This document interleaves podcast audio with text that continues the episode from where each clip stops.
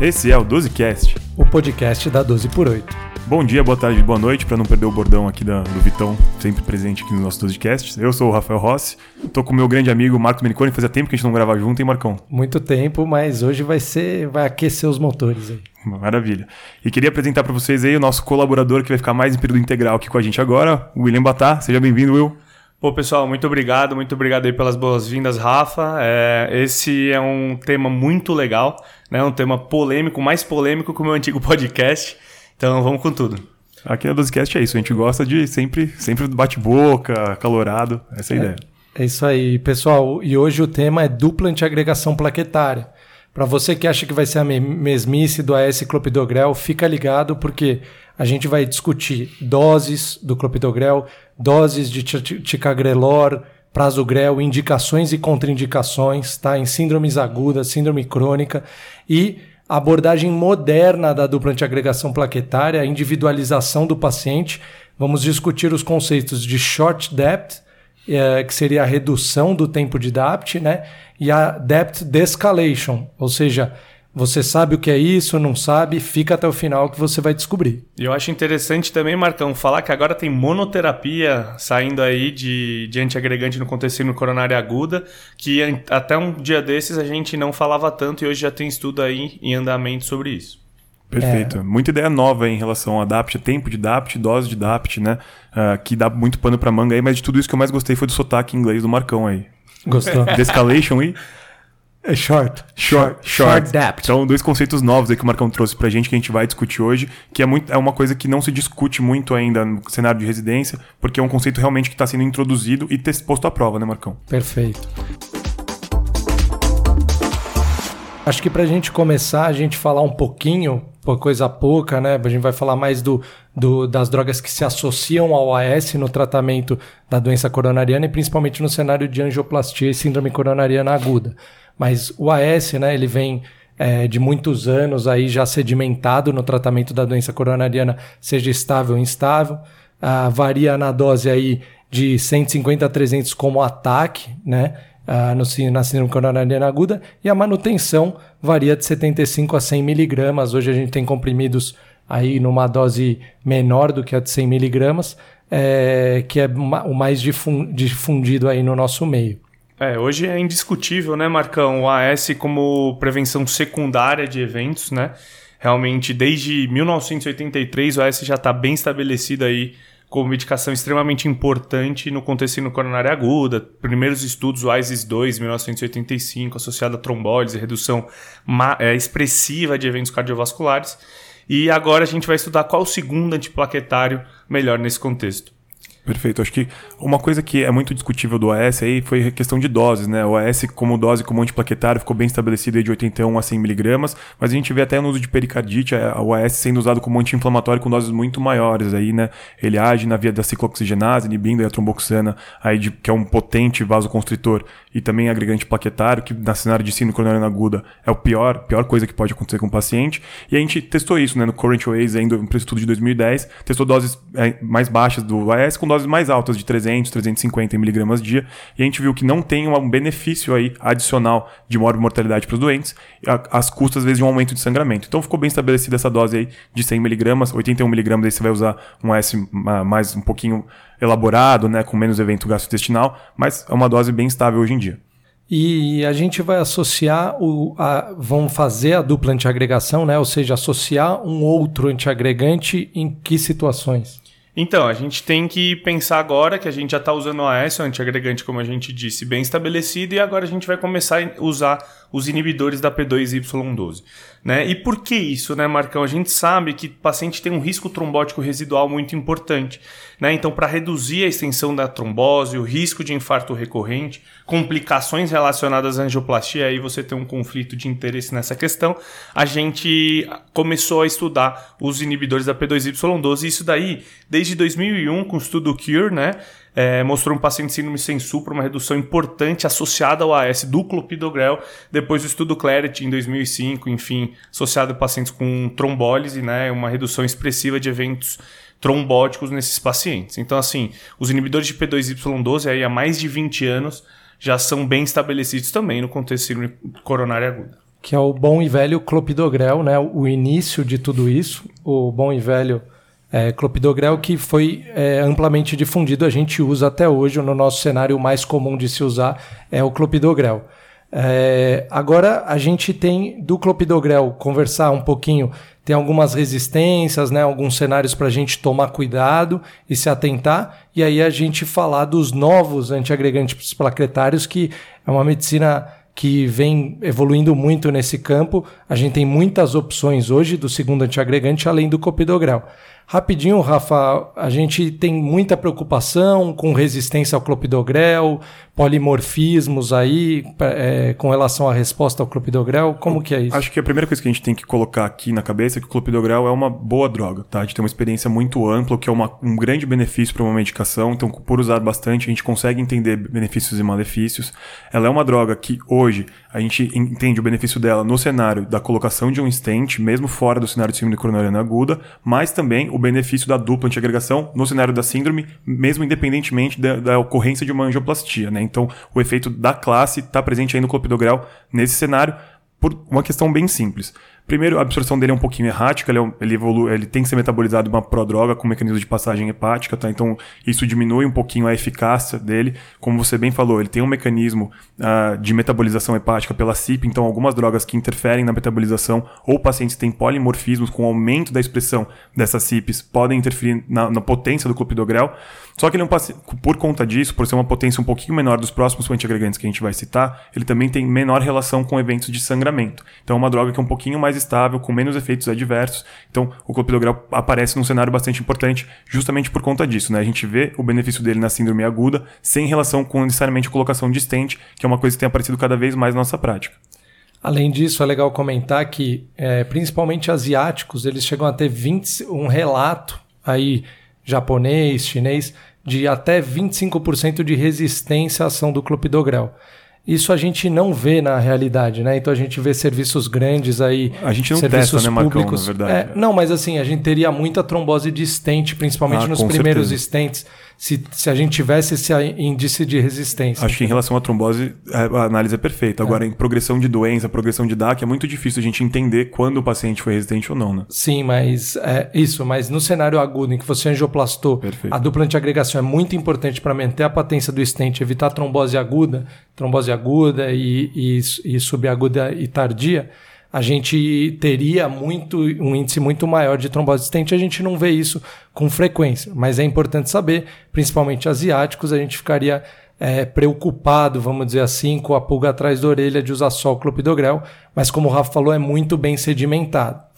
O importante dizer que aí, a partir do clopidogrel, então por ele ter uma potência intermediária, vamos dizer assim, uma potência não tão alta, surgiram os novos antiagregantes, que é principalmente o prasugrel e o ticagrelor, certo, William? Exatamente, né? A gente sabe que os novos inibidores da P2Y12 eles têm um início de ação mais rápido, né? Tem menos variação interpessoal, né? Então não tão, tão relacionados esses polimorfismos no gene da- do citocromo P450 e são mais é, antiagregantes, vamos dizer assim. tem uma potência uma maior, potência muito maior. Lembrando que, assim, na prática isso é legal de comentar, existem estudos, ah, mas como você sabe que ele é mais potente ou não? Existe como laboratorialmente você vê testar antiagregação plaquetária, Perfeito. certo? A, a testagem qualitativa da plaqueta, Isso. não quantitativa. Né? Isso. Agora, então você tem teste de laboratório que normalmente é feito só a nível de pesquisa.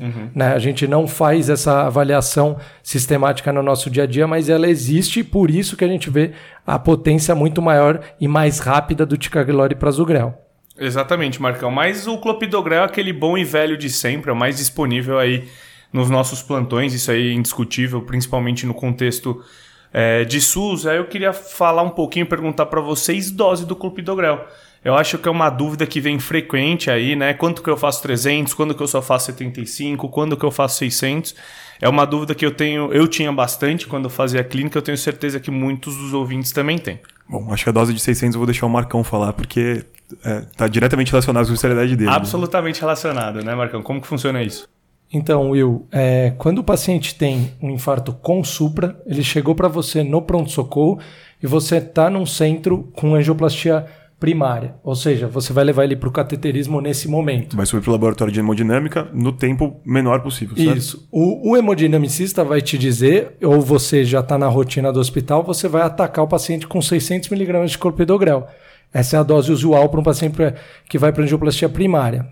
É, o pessoal pergunta muito, uh, mas e se ele tiver 82 anos? Se ele tiver 92? Se ele 940 anos. 940, Marcão. às vezes a gente pega. é, esse paciente ele também vai receber 600 miligramas do clopidogrel. Qual que é o racional disso? Primeiro, você quer que ele atinja um pico o mais precocemente possível da droga, ou seja, é, você tem que entender que o uso prolongado de, uma, de um antiagregante plaquetário, uso prolongado de um anticoagulante, isso que aumenta mais o risco de sangramento, muito mais do que uma dose de ataque. A dose de ataque ela serve para atingir nível sérico logo. Perfeito. Ou seja, quando você chegar no cateterismo, vai a transferência do paciente, tudo às vezes uma hora, meia hora, né, o mais breve possível, mas sempre tem uma demora.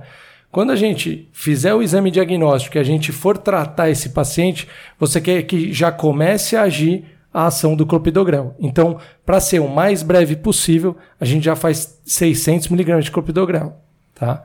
É, e no cenário sem supra, aí é mais discutível ainda. Exato, e acho que antes vale a pena falar que tem muita gente que trabalha num cenário que a gente não tem angioplastia primária ou que a gente vai demorar muito para transferir o paciente mais do que 120 minutos. Mais de 90% dos hospitais do país, do Brasil, Com mais certeza, de 90% não tem laboratório de hemodinâmica. Ainda mais no contexto do SUS, que eu acho que muita gente trabalha, muita gente tem um bom e velho trombolítico, né? Então, aí sim, Marcão. Aí vem aquela... a dúvida da idade. Aí né, sim vem a idade. Aí, aí vem sim. a confusão. Aqui vale a pena saber a idade do paciente, porque aqui a gente não vai fazer angioplastia primária, né? Então, se o paciente chega pra gente com infarto com supra, se ele tem menos de 75 anos, eu vou fazer uma dose de ataque, mas uma dose de ataque de 300 miligramas. E se ele tiver mais de 75 anos, aí sim eu não vou fazer dose de ataque, vou deixar ele com clopidogrel 75. No contexto de síndrome sem supra, aqui tem uma nova atualização, inclusive na nova diretriz da Sociedade Brasileira de Síndrome sem supra, que é se o meu paciente vai estratificar invasivo, vai para o laboratório de hemodinâmica em até 24 horas, eu não preciso fazer o pré-tratamento. E isso vem de, de, um, de um benefício do ACOAST, né? Foi um estudo de 2013 com prazo grel, que não mostrou diferença de é, pré-tratamento, inclusive maior risco de sangramento, sem diminuição do risco trombótico do paciente. Então, se eu tenho um paciente com síndrome sem supra e eu vou conseguir transferi-lo para um centro de hemodinâmica em até 24 horas, ou que eu estou num serviço com hemodinâmica, ele vai até 24 horas, eu não preciso fazer o pré-tratamento na sala de emergência, deixo na sala de hemodinâmica. Por quê? Porque se eu for para o cateterismo e o Marcão me falar Will, é um paciente com anatomia cirúrgica, ele vai ter que ir para a cirurgia, eu não atraso a cirurgia do meu paciente. Porque o clopidogrel, a gente sabe que a gente tem que deixar o paciente cinco dias, pelo menos, sem uso do clopidogrel. Então, essa diferença é muito interessante. Na síndrome sem supra, que eu vou para o CAT em até 24 horas, não preciso fazer o pré-tratamento. Acho que essa última colocação, Will, é importante. Não é a transferência do paciente para um serviço de hemodinâmica, é a transferência para o paciente e fazer o exame em 24 é, horas. A realização Perfeito. do exame em 24 horas.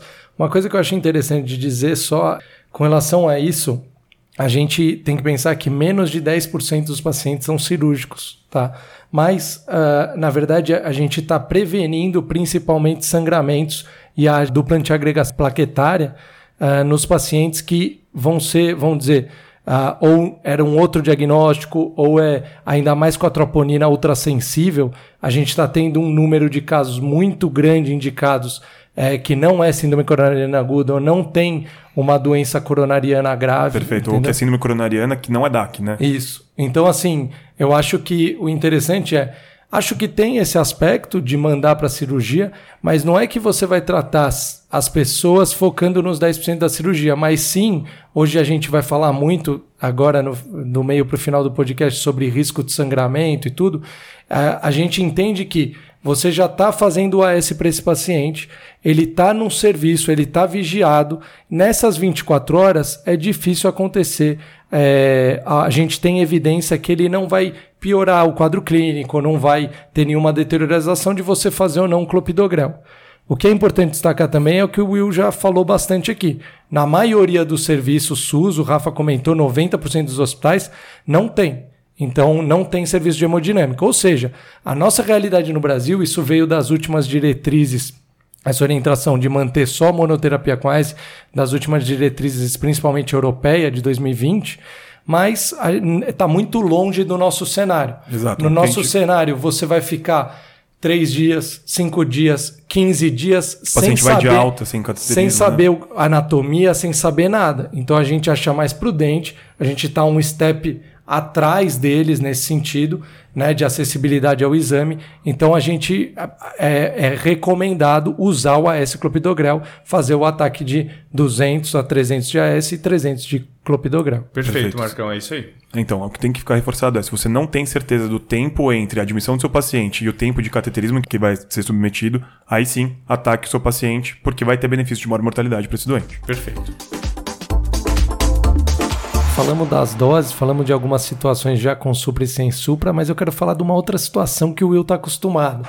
Então, um cara que trabalha no Einstein, no Ciro, no Vila Nova Star. Meu dia a dia, né, Marcão? Meu é, dia a dia. Aí, nesse cenário, a gente usa muito mais os outros antiagregantes, que é o, o ticagrelor e o prasugrel. Como que usa? Qual que é a opção? Quando optar por eles? É para usar? Não é para usar? Então, é, então, pessoal, eu acho importante falar que todas as diretrizes, inclusive a última diretriz da Sociedade Brasileira de Síndrome sem Supra, orienta a preferir sempre os novos inibidores de P2Y12 com algumas exceções. Pacientes com muito alto risco de sangramento, que eu acho que é uma coisa importante da gente pontuar. E a segunda situação é pacientes que vão precisar de anticoagulação a longo prazo. Eles colocam 2A essa indicação de preferir o clopidogrel. Mas em todas todas as outras situações que não essas, a gente vai preferir os novos inibidores da P2Y12, né? Ficou um esquema muito parecido com os NOACs e o Marevan, né? Exatamente. Quase sempre NOAC preferível em relação ao Marevan, a não ser no Valvar, FA Valvar, blá, blá. Aqui é a mesma ideia, né, Will? Perfeito, exatamente. Então, acho que o primeiro que vale a pena a gente falar é o Prasugrel, né? Que no estudo Triton, assim, diminuiu bastante eventos combinados de morte, AVC e reinfarto, principalmente as custas de reinfarto mas com aumento discreto do risco de sangramento, talvez por isso essa indicação dos pacientes de muito alto risco, a gente preferir o clopidogrel. E Marcão, como que vocês fazem a dose antes do cateterismo? O prasugrel posso fazer na sala de emergência? Como que funciona isso? Então, o prasugrel ele é interessante porque, primeira coisa, ele só foi testado em pacientes que foram angioplastados, tá? Então, nunca num cenário que você ou não tem um cateterismo ou vai esperar, Tá? Então ele sempre foi num cenário é, de síndrome coronariana num centro com angioplastia. Então já tinha anatomia conhecida quando eu Isso. fiz o prasugrel nos estudos. Isso. Então o que, que é a anatomia conhecida que a gente fala? Fez o cateterismo, então o paciente, aquilo que a gente falou, deixou só com AS, vai para a sala de hemodinâmica, estuda. Estudou, viu que tem lesão, vou tratar, você dá em sala para o paciente o prasugrel, certo? Na dose de ataque de 60 miligramas, tá? E depois mantém a dose de 10 miligramas uma vez ao dia, tá? Então, uh, essa é a dose do prasugrel. É, lembrar do ataque em sala com anatomia conhecida. Esses são os detalhes. Importante dizer que no Triton teve um grupo de pacientes que tiveram de pior desfecho e a gente tem ressalva em usar o prasugrel. Quais são esse, qual que é esse grupo? Pacientes com mais de 75 anos, pacientes com menor que 60 quilos e pacientes com AVC ou AIT prévio, tá? Então, AVC ou AIT prévio é recomendado não usar prasugrel, é contraindicado. E nos pacientes com mais de 75 anos ou com menor de 60 quilos, a diretriz europeia orienta poder usar a dose de 5 miligramas, é, né? Ataque de uma 60 sugestão, né? normal. Né? Uma alternativa mas existe a alternativa de reduzir a dose para 5 miligramas. Tá? Que a diretriz americana não fala isso, né, pessoal? É, eles nem comentam, na verdade, essa redução de dose, mas isso ficou então em aberto. Mas importante saber: pacientes mais idosos, mais de 75 anos, baixo peso e tudo, esses pacientes ou você entra com uma dose menor ou você opta pelo bom e velho clopidogrel. clopidogrel com certeza. Mesmo no Einstein, né? Mesmo no Einstein, mesmo no Einstein. Apesar que a gente tem o ticagrelor também, que nesse perfil de pacientes a gente pode usar. Né, o ticagrelor ele foi estudado no plato, ele também diminuiu desfecho, assim como o prasugrel, em relação ao clopidogrel. Então, lembrando que esses estudos foram comparando o clopidogrel, que era até então a terapia padrão, com esses novos inibidores da P2Y12. Sempre com o mesmo mecanismo de ação, né? Não que em direção ao AS, mas em direção ao clopidogrel, né, Will? Os cara, Exatamente. os caras sempre tentam se diferenciar, né? e o ticagrelor, independente da estratégia inicial que a gente vai usar, ou, por exemplo, uma estratégia conservadora, ou levar o paciente para uma estratificação invasiva, a gente pode atacar. Então, o prasugrel é contraindicado, classe 3 pela diretriz brasileira, da gente fazer o pré-tratamento numa síndrome com supra, ou sem supra, por exemplo. Porém, o ticagrelor, a gente pode fazer o pré-tratamento. E como que a gente faz esse pré-tratamento, Marcão? Aí a dose do ticagrelor é de 180 miligramas de ataque, tá? E outro inconveniente assim do ticagrelor é que a dose de manutenção é duas vezes ao dia, certo? Então 90 miligramas de manhã e à noite é, para o paciente. O prasugrel, lembrando, é, é só uma vez ao dia. Né? Detalhe interessante para quem gosta de clínica é uma cautela que a gente tem que ter com ticagrelor, né?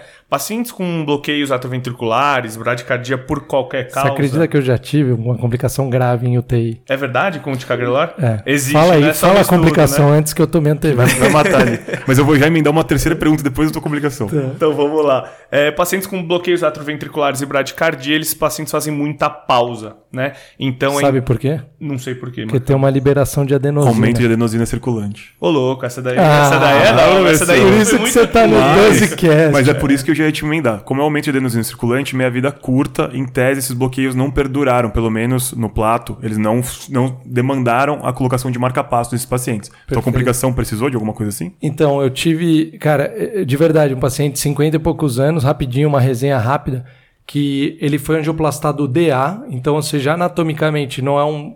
Normalmente, né? Não cursa com bloqueios, enfim, atroventriculares. O paciente, no primeiro dia após a angioplastia, estava ainda na UTI, teve um bloqueio, um BAVT, importantíssimo, com 30 de, de frequência, 25, 30, com instabilidade hemodinâmica. Precisei passar marca-passo de urgência. E passei o marca-passo, tudo estabilizei o paciente. No outro dia ele estava tranquilo, jogando bola com, com frequência normal, sinusal própria dele. Até perguntei depois no segmento, não, não seguiu o acompanhamento com ele, mas o cardiologista clínico manteve isso que o Rafa falou, manteve o ticagrelor nele.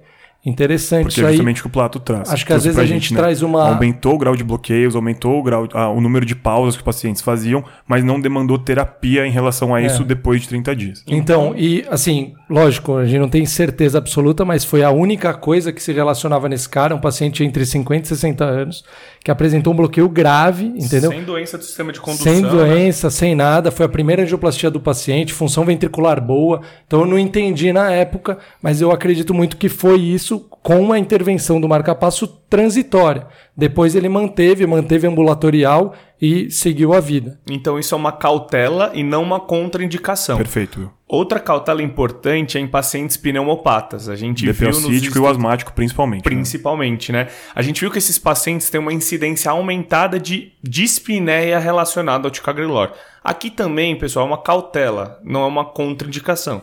Claro, a gente tem outras contraindicações, AVC prévio a qualquer tempo, hemorragia ativa, outros inibidores potentes da CYP3A4, por exemplo, claritromicina, cetoconazol, são contraindicações ao uso do ticagrelor, mas aqui são contraindicações. Pneumopatas e bloqueios atroventriculares são cautelas que a gente tem que ter para o paciente estar usando ticagrelor. Perfeito. Então, para juntar o Triton com o Plato, né?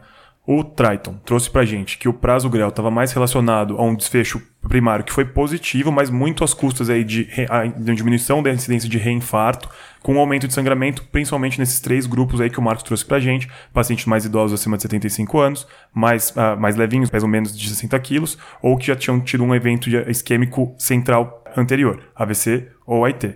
Contra o ticagrelor, que no plato teve uh, uma diminuição, uma melhora de desfecho primário, com todos os benefícios, tanto de reinfarto, quanto de internação, quanto de mortalidade cardiovascular, e ele não tem essa questão aí de grupos que sangram mais, né? Ele teve também um aumento de sangramento, óbvio, em relação ao clopidogrel, mas não tem esses grupos que você tem, tem, tem, que tomar cuidado. Então, tem cara de porco e cheiro de porco, mas como é que ficou essa questão no Wiser React comparando com o Porque parecia que o ticagrelor ia ser melhor, né? Não tinha esses grupos que sangravam muito mais, ele também tinha uma potência possivelmente melhor, porque melhorava não só reinfarto, mas mortalidade, Caíram internação. do cavalo. O que, que aconteceu que não ficou o ticagrelor como a, a, droga de escolha aqui? Cara, Rafa, você falou, tocou num ponto importantíssimo. Como a na gente ferida, discutiu, né? é, na ferida, a gente viu que o ticagrelor e o prasugrel claramente eram superiores ao bom e velho clopidogrel, mas entre eles, qual é melhor? Aí sim, teve um estudo multicêntrico, randomizado, open label e que o paciente comprava medicação, um critério assim que fala um pouco uma limitação do estudo. É mais perto do real life, né? É, exatamente. Assim, é mais longe daquele cenário ideal que a gente vai garantir que o paciente está tomando a droga certinho, mas também é mais próximo do que a gente vê no dia a dia. Perfeito. E foram incluídos pacientes com síndrome com supra e sem supra, com as mesmas indicações de administração das medicações que os estudos base, o Triton e o Plato. E o que, que mostrou? Mostrou uma redução de eventos no grupo prasugrel, né? Menos eventos cardiovasculares com NNT próximo de 40, então NNT razoável dentro da cardiologia, impulsionado pela menor quantidade de pacientes com IAM, especialmente os IAMs tipo 1, 4A e 4B. E isso fez os pesquisadores caírem do cavalo. Fala, como assim? A gente esperava que o ticagrelor fosse melhor, fosse melhor. sangrasse menos, não teve diferença de sangramento. E o prasugrel se mostrou menos, com menor incidência de eventos isquêmicos. Claro, é um estudo com diversas limitações, né? Isso daí a gente tem que falar, um estudo open label, o paciente adquiria medicação, teve vários perda pacientes, de segmento perda também, de né? segmento, a consulta era, não era presencial, enfim, tem Mas, vários é, mas é vieses. robusto, né? Isso mesmo, Marcão, é um estudo robusto, isso daí é indiscutível, inclusive mudou a recomendação da diretriz europeia de 2020, né? Agora ela sugere que o prasugrel seja medicação de escolha nos pacientes que serão submetidas à estratégia invasiva precoce. Excelente. Então, para homogeneizar o conhecimento em relação à segunda escolha de antiplaquetário, clopidogrel fica aí como uma segunda alternativa quando a gente não tem os mais potentes, prasugrel e ticagrelor. Hoje, prasugrel ficou mais evidente que tem uma potência maior e diminuição de desfechos, então, desde que a gente conheça a anatomia coronariana do nosso paciente, fica como uma droga de escolha. Caso a gente não conheça, aí o ticagrelor tem um benefício ainda em relação ao clopidogrel. Se não tiver nenhum dos dois e a gente não tiver uma perspectiva de fazer um cateterismo em, mais, em menos de 24 horas, fica o clopidogrel aí, possivelmente com dose de ataque no infarto sem supra, para a população em geral. E por último, sempre tem em mente aí as duas situações em que a gente tem o clopidogrel como uma droga de escolha sobre o ticagrelor e o, e o prasugrel que seriam aquele paciente que tem um alto risco de sangramento ou aquele paciente que demanda um uso contínuo de anticoagulante junto com o antiplaquetário. Maravilha, Rafa. E só lembrar a questão de avaliação do risco de sangramento, que hoje a gente se preocupa muito, não só no risco trombótico, que sempre foi uma preocupação, mas o risco de sangramento. A gente tem basicamente dois scores mais utilizados, que é o Precise DAPT e o Crusade, que eles são usados nesse contexto para avaliação de risco de sangramento. Mas, Marcão, vamos lá. Pergunta pro hemodinamicista, né? A gente sabe que atualmente, independente da estratégia adotada, se é, é estratificação invasiva, angioplastia, tratamento conservador ou cirurgia, se eu taxei o paciente como síndrome coronária aguda, eu vou deixar o paciente, em tese, 12 meses com DAPT. Mas hoje, cada vez mais a gente está querendo encurtar isso. Como que funciona isso? Qual que tem estudos com isso? Como que funciona?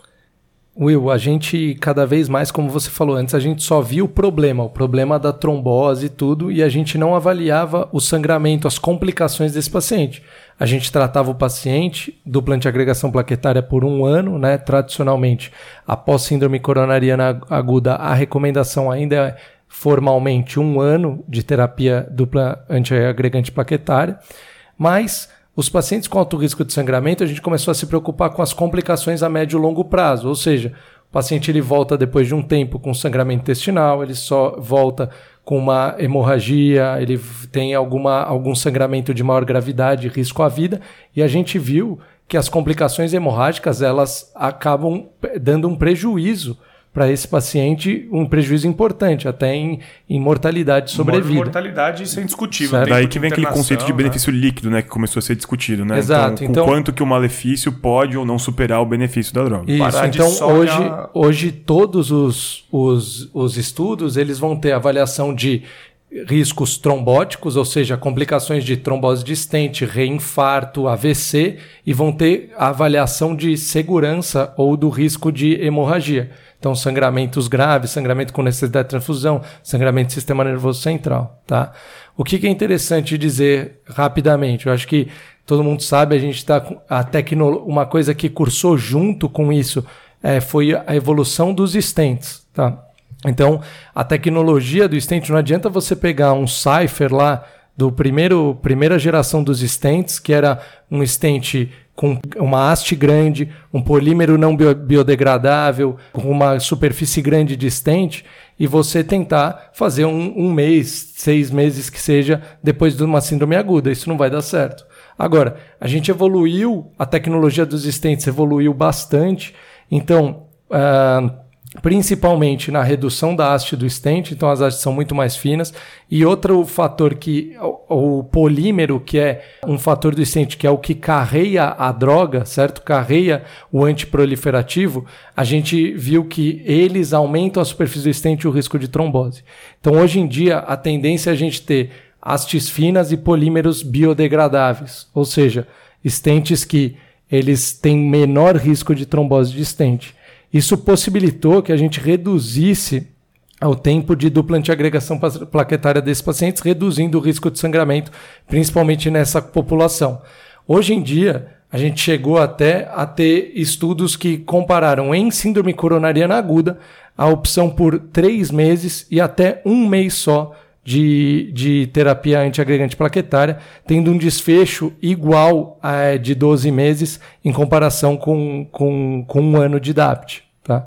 Então, mas uma coisa que eu ressalvo, é importante quando você tem um paciente de alto risco, conversar com o hemodinamicista, ver que stent foi usado, ver se é um stent que já foi testado e que é um bom stent para você programar, né, reduzir. né, Marcão? Na verdade, um paciente Ou programar. já programa colocar esse stent em vez de colocar outro Exato. material. Então, assim, vou citar rapidinho alguns, mas isso é, mais, é muito técnico, né? Mas, por exemplo, stent Ultimaster foi, foi visto no, master, no estudo MasterDapt, tá? Estudo BioFreedom, estudo do o stent Science, o, o stent Resolute Onyx. Então, tem alguns stents de boas marcas e tudo que já foram testados e avaliados para redução de DAPT. Não é assim, ah, em qualquer centro, um bare metal aí do SUS e tal, e você quer reduzir. Você vai ter complicação trombótica, tá? Mas no cenário de um bom stent, de um, num cenário que você tem uh, material de boa qualidade, hoje a gente consegue reduzir, mesmo na síndrome coronariana aguda. Isso é muito interessante.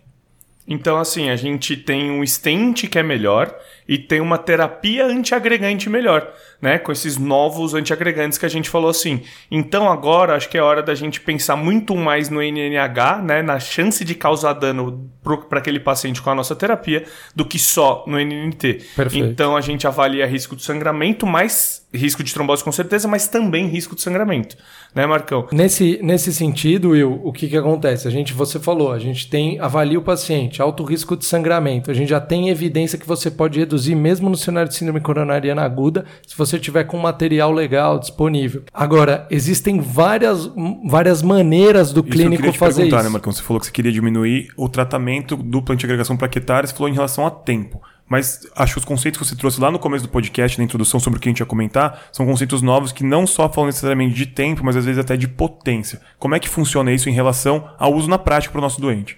Eu acho que essa pergunta é essencial. Como você vai reduzir, vamos dizer assim, reduzir a intensidade da ADAPT, né? Que hoje a gente já fala em intensidade, ou o tempo da ADAPT, certo? São duas questões diferentes e, e, ninguém sabe, mas a gente já tem uma evidência interessante aqui que a gente levantou. Então, teve uma. Qual que são os conceitos? DAPT descalation, ou seja, eu vou descalonar a ADAPT. Então, eu vou passar de uma ADAPT de alta potência, vamos supor uma AS, um prasugrel, um AS urticaglor, para uma potência menor.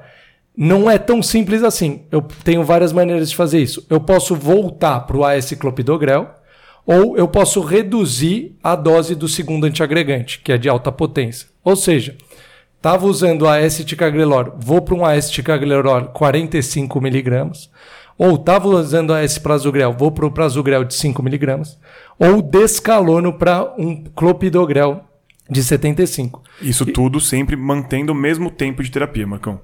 12 meses. 12 então, meses. por exemplo. Essa não é discussão aqui para esse Isso, conceito. Não é. Mas assim, então você, por exemplo, o primeiro mês, maior risco trombótico tal, você quer manter um, uma antiagregação uma potência. potência alta, né? Depois de um mês, três meses, você pode descalonar e manter até um ano. Essa é uma, uma, da, uma das possibilidades de abordagem. Outra possibilidade de abordagem é o short depth. Ou seja, você reduziu o tempo de DAPT. Então, que é o que a gente estava falando. Em vez de eu fazer um ano, eu vou fazer só três meses e manter monoterapia, seja com AS ou com o inibidor de P2Y2. Na cara e na coragem.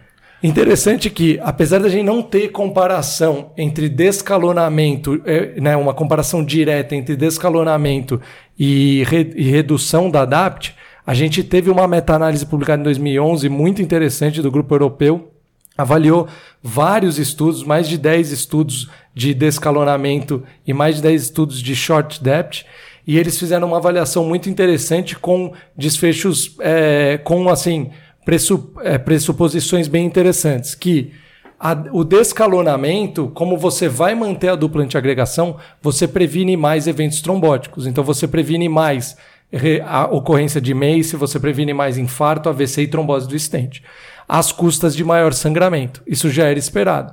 Uma vez que você tirou a DAPT e deixou só um antiagregante, esses pacientes sangraram mais. Tá? Mas então é interessante você é, a gente não tem uma resposta, né? São suposições, são possibilidades. Primeiro, a né? gente não tem uma resposta como fazer. Como eu falei, tem várias maneiras de fazer. Mas num paciente que você tem grande risco trombótico, então muita malha distente, bifurcação, oclusões crônicas, é interessante você manter a DAPT numa intensidade menor. Seria interessante o descalonamento.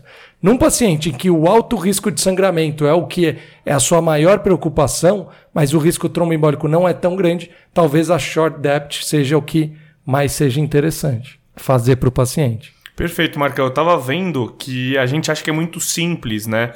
Antes de estudar tudo isso, a gente acha que é muito simples a questão da ADAPT no contexto coronária aguda. A esclopidogrel. É, a esclopidogrel e ponto. Mas eu tava vendo que juntar estentes e as três anti, e os três antiagregantes, a gente tem mais de 600 possibilidades de stent mais DAPT. De então, combinações assim, possíveis, De né? combinações possíveis. Então, assim, é muita coisa pra gente ver. Que a gente tenta resumir em, assim, algoritmos, né? E em 30 minutos no podcast. Né? Perfeito, exatamente. Então a gente trouxe 600 possibilidades em 30 minutos para vocês. Olha que maravilha. Mas, Will, o Marcos estava falando aqui das possibilidades, né, de tentativa de diminuição da potência ou da longevidade da DAPT.